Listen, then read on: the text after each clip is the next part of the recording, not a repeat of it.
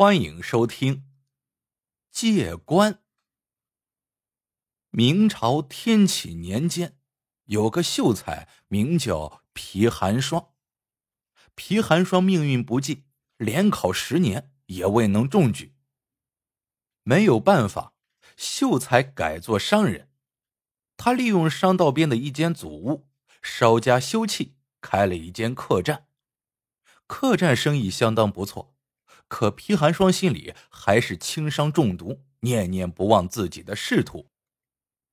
当时魏忠贤大权在握，迫害忠义之士。皮寒霜书生意气，不顾时局动荡，常救人于危难之中。这一年，他一共救助了三个人。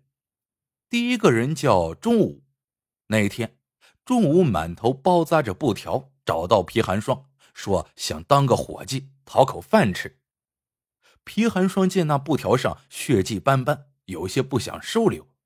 中午哀求道：“我出门逃荒，遇上土匪将我砍伤，请救我一条性命。”皮寒霜心软了，就收留中午当了一名伙计。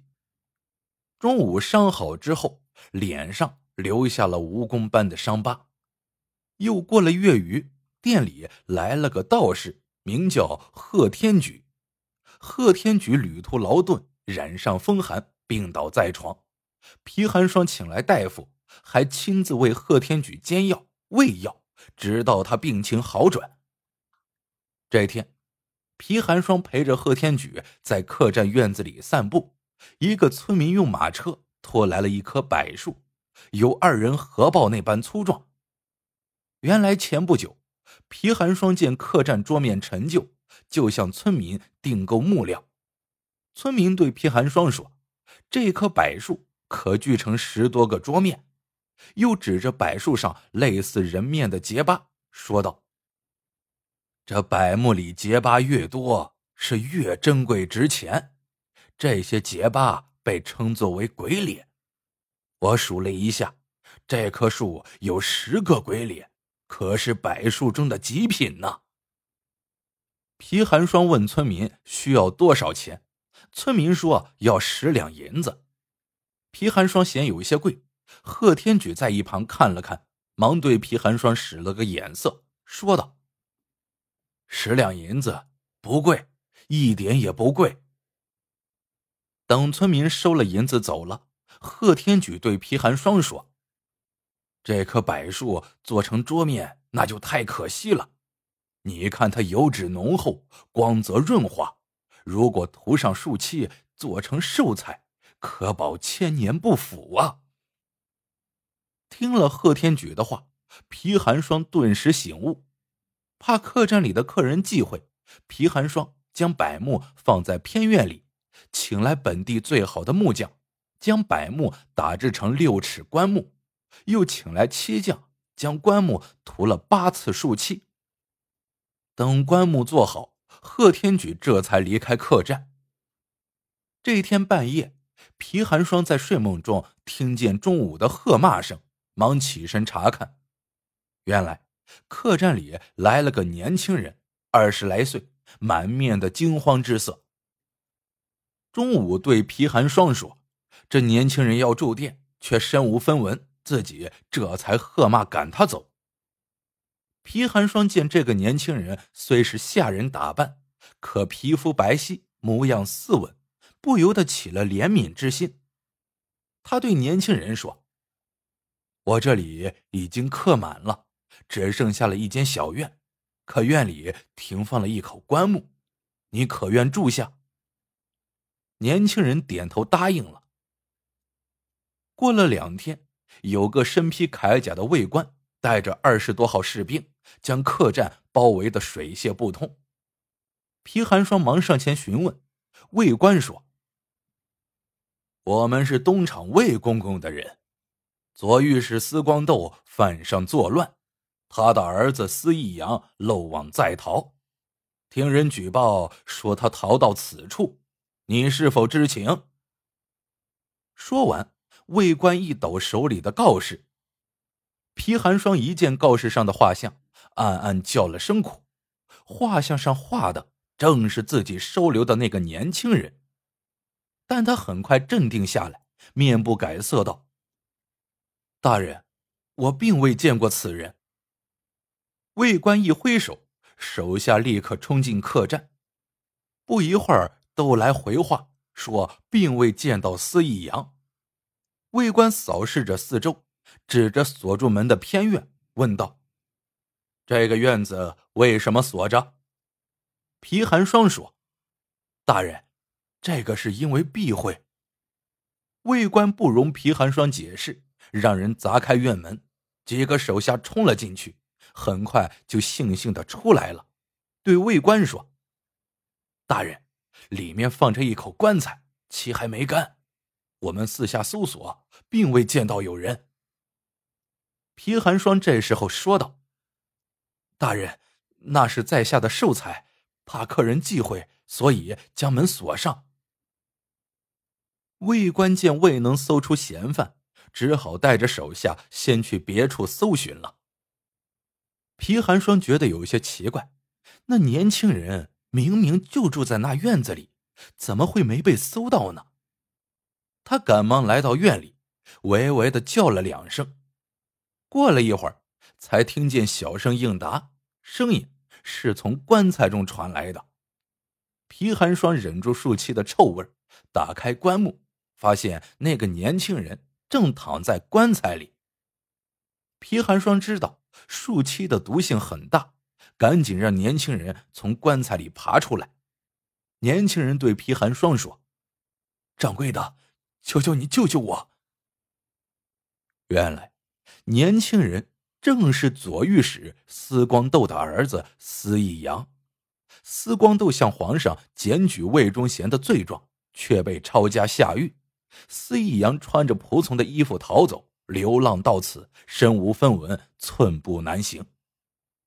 皮寒霜说道：“现在阉党专权，那些人还未走远，你暂时就留在我这里吧。”司义阳连连点头说：“多谢掌柜的搭救，为保安全，以后我就栖身在关中吧。”没过几天，司义阳精神萎靡。身上生出了不少红疮，皮寒霜知道司义阳这是中了数七之毒，于是就偷偷的抓了药，让司义阳喝下治病，可是一直不见好转。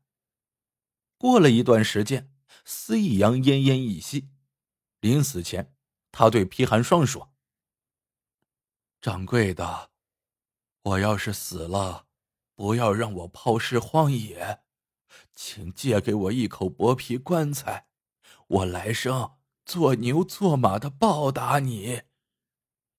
说完，他就在柏木棺材内撒手尘寰。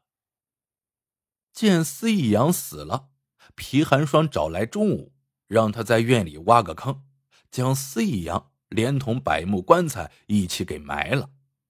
钟午说：“这口百木棺材很值钱呢。”皮寒霜叹道：“唉，他生前以这口棺材为家，死后就让这口棺材随他去吧。”时间一晃就过了三个月。中午性格暴躁，常和住店的客人发生口角。这一天，皮寒霜训了中午几句，说：“如若再是这样，就要辞退他。”没想到中午变了脸色，说道：“要我走可以，必须给我一百两银子。”皮寒霜当然不答应。中午狠狠的说：“既然你无情，也莫怪我无义了。”说完，他竟扬长而去。第二天，县官带着一队捕快将皮寒霜抓了起来。罪名竟是他将左御史司光斗的儿子司义阳给勒死。原来，钟武离去后，赌气来到县衙，说要举报皮寒霜收留乱党司义阳。没想到县令一听，高兴的几乎蹦了起来，对钟武说：“司义阳在哪儿？司御史正四处派人寻找呢。”县令这么说，是因为这三个月里朝廷局势发生了翻天覆地的变化。天启皇帝驾崩，崇祯继位，崇祯将魏忠贤流放，魏忠贤自知罪孽深重，在流放途中自缢身亡。魏忠贤死后，司光斗被放出大牢，官复原职。他就立刻寻找起儿子的下落来。中午没想到形势瞬息万变，他眼睛一眨，又想出个置皮寒霜于死地的主意。他对县令说：“皮寒霜虽然收留司义阳，但因为惧怕魏忠贤，后来用绳索将司义阳给勒死。”中午盘算过，司义阳。已经埋入土里三个月，皮肉皆烂，谎称他被皮寒霜缢死，到时查无痕迹，皮寒霜百口莫辩。皮寒霜在县衙大堂上弄明白一切，连呼冤枉，县令分不清谁是谁非。就在这时，下人禀报说贺天举来访。原来县令和贺天举是老朋友，贺天举对县令说。开棺验尸，不就都清楚了吗？县令让仵作开棺验尸，棺木打开，只见司义阳神色安详，如同睡着一般，脖颈处毫无伤痕。众人不禁感叹：这口柏木棺材能保遗体不腐，真是难得之宝。县令于是立马追查钟武诬告之罪，竟然查出。钟武是一名杀人越狱的江洋大盗，因为通缉风声紧，才自毁面容，躲藏在皮寒霜的客栈里。这次恩将仇报，也算是罪有应得。虽然司义阳已死，但是司光斗总算是知道了儿子的下落。他把此事上报给崇祯皇帝，崇祯宣旨嘉奖了皮寒霜。赐他五品官职。听说皮寒霜做了官，贺天举对他说：“那棵柏木是有灵性的，上面有十个鬼脸，俗称十鬼抬棺。